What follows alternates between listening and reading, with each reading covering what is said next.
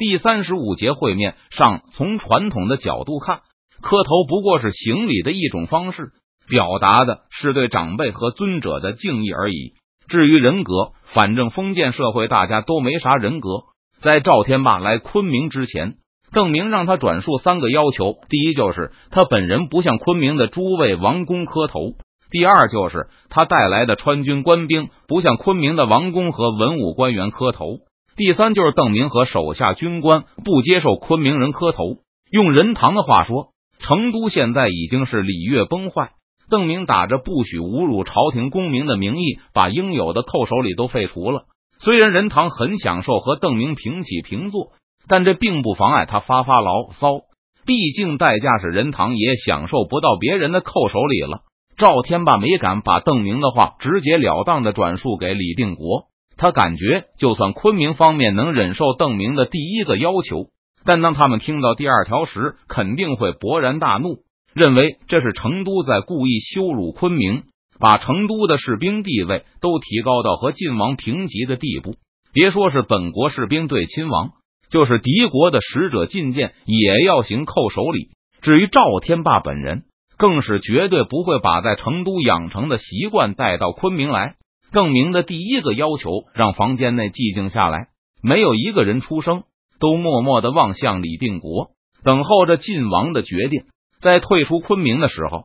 李定国曾经向南明朝廷交还黄钺，但当他返回昆明时，永历派了一个官员又把黄钺送回来，以表示他对晋王的绝对信任。这个官员名叫陈佐才，现在他也和大家一起站在屋内。虽然陈佐才同样没有说话，但一丝不满已经浮到了脸上。贾黄月的亲王地位与监国相当，别说一个只有提督名义的邓明。就是首府马吉祥见了李定国也要磕头。李定国展颜一笑，当然可以。邓提督武功赫赫，本王很是敬重。来到昆明，本王以兄弟视之，只论同袍之情，不论上下尊卑。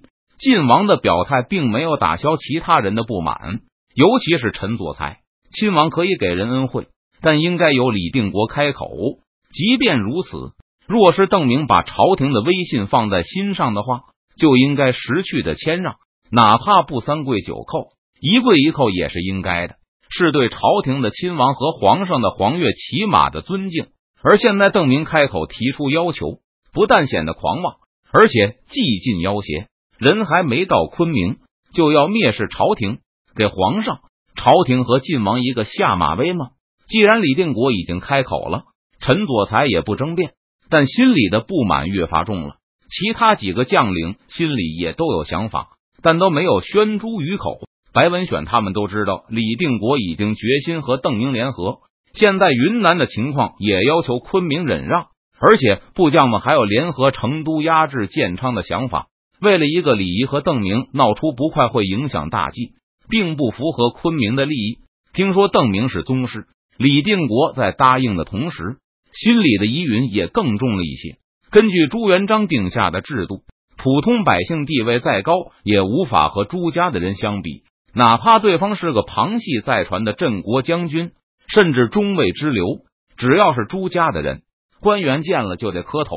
即使是阁老、尚书也不例外。李定国最多就是和他们平起平坐。还有什么要求吗？李定国又问道。嗯，是的。赵天霸感到屋内的气氛有些不妙，没敢把邓明的第二条要求讲出来，而是改了一下次序，先说第三条：长江提督希望晋王下令，全昆明的文武，包括百姓，都不要向他行大礼，军礼便好。和提出第一条时的寂静不同，屋内响起了一片嗡嗡声。李定国的脸上也显得有些迷惑。长江提督此言何意？如果刚才那个要求是邓明自抬身价？那么，这个要求就是极大的自贬了。这种自相矛盾的行为，让李定国和其他人都感到非常不解。启禀王上，正如王上刚才所说，长江提督也希望与昆明将士只论同袍之情，不论上下尊卑。赵天霸一点也不笨，他的脑子非常灵活，马上就把李定国刚才的那番话用了起来。长江提督当时就是这么和卑职解释的。原来如此。李定国笑道：“屋内充满一片欢笑声，刚才的紧张气氛顿时散去不少。白文选、贺九义和马宝刚才胸中的怨气差不多都散去了。和李定国关系最好的白文选轻松的说道：“长江提督仁厚，不过这样做不太好吧？不能让昆明的将士们失了礼数。”陈佐才更是出言反对邓提督的心意，大王自然明白。不过这与理不合。李定国微微点头，显然就要出口赞同众人的意见。他觉得邓明提出这个要求，客气的分量很大，多半不是邓明的本意。礼尚往来。李定国当然不能托大接受，无妨，无妨。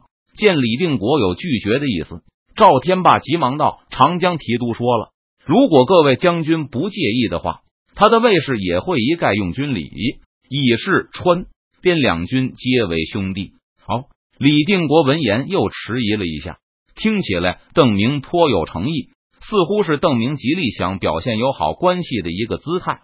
片刻后，晋王点点头，也好。现在军情紧急，强敌压境，双方就用军礼吧。大王，此事不妥。陈佐才依旧不同意，着急的说：“现在不是在军中，可是礼数一样不可缺少。长江提督虽然没有本职，但也是文都师任命的，又有大功于国家，怎么可以让军事轻慢？”听陈佐才这么说，赵天霸的心中却是一喜。显然，昆明的将领们不认为。邓明是存心失礼了。赵天霸连忙说：“邓明确实有诚意。”最后，李定国没有采纳陈佐才的意见，而是表示行军礼也很好，让士兵们居安思危。虽然实际上时局很危急，定下了双方见面的礼仪后，李定国就安心等待邓明抵达。赵天霸告辞走出来，悄悄擦去了额头上的汗水，总算是没造成大麻烦。五月十日。邓明和李四业抵达昆明，晋王李定国亲自出城迎接。见到贾黄月的亲王后，邓明急忙上前，深深的躬身抱拳：“大王，末将参见。”邓提督来了，李定国也抱拳还礼。上次邓明来昆明的时候，城中的百姓都被吴三桂轰了出去，而现在照样也没有多少百姓，除了西营的军队，就是一些工匠住在里边。走进城中后。看到还有大片的废墟没有清理，李定国指着被熏黑的几处城墙，笑着对邓明说道：“这些还是提督上次来昆明的时候留下的呢。现在的昆明就和当初的成都一样，周围的农田、水渠都被连续的战争摧毁，军官和工匠只能由军方提供口粮和其他生活必需品。昆明只是相当于一座特别大的军事堡垒而已。”在繁荣方面，甚至不如成都。李定国希望形势能够不断的好转，不但军人的生活改善，而且人口数量增加以后，城市逐渐恢复，出现手工业，再往后出现商业，甚至酒馆、旅店。那时就需要加固城墙，将这些人群保护起来。看到昆明的现状，邓明心里也是暗暗感慨：李定国的状况比邓明想象的还要差。寒暄了几句后。邓明就问道：“不知道我有什么事可以帮得上大王呢？”李定国沉吟了一下，觉得没有必要对邓明隐瞒。现在不是打肿脸充胖子的时候，就提出了最迫切的要求——粮食。目前对于云南来说，没有比粮食更重要的东西了。昆明竭尽全力，也只能满足军队的最低需求。李定国虽然希望有大批的百姓定居下来发展生产，可是有心无力。其实云南还有不少逃难到其他地方的百姓，但他们都被明军的重税吓住了，宁可藏身深山野林，也不愿意重新回到明军的控制下。而明军的重税还会让百姓进一步逃亡，导致明军税源的进一步萎缩。想要摆脱恶性循环，李定国只有三个办法：裁军、战争和粮食输入。裁军能够减少支出。但在强敌压境的状况下不能考虑战争，是马宝极力主张的。打下建昌就能吸收大量的男丁，获得刘文秀的储藏。但李定国也不同意。最后就是粮食输入，不但能让明军喘上一口气，而且还可以号召百姓返乡。相对云南和贵州、四川的物产要丰富的多。明朝奢安之乱的时候，云贵明军就是靠着四川的粮食长期围困叛军。在邓明前世的清末，四川的协饷也是云贵边军的支柱。不过现在的情况完全不同，即使邓明有江南的粮食，也无法途径无人区运送到昆明。现在成都到建昌有一条薄弱的交通线，沿途有驿站，可以让运粮的部队找到歇脚避雨的地方。虽然运量有限。但耗损仍在可接受的范围内，而成都到昆明并不存在这么一条补给线。邓明告诉李定国，若是大王需要粮食，只能由建昌送来。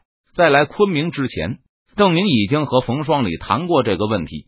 依靠刘文秀的储存，建昌的西营兵过得一直不错，大片的军屯耕地也都是现成的，而且通过交换人口，还获得了成都的不少粮食。这一年来，建昌的储备不但没有减少，反倒还有少量盈余。只是冯双礼不会白白的拿出粮食来，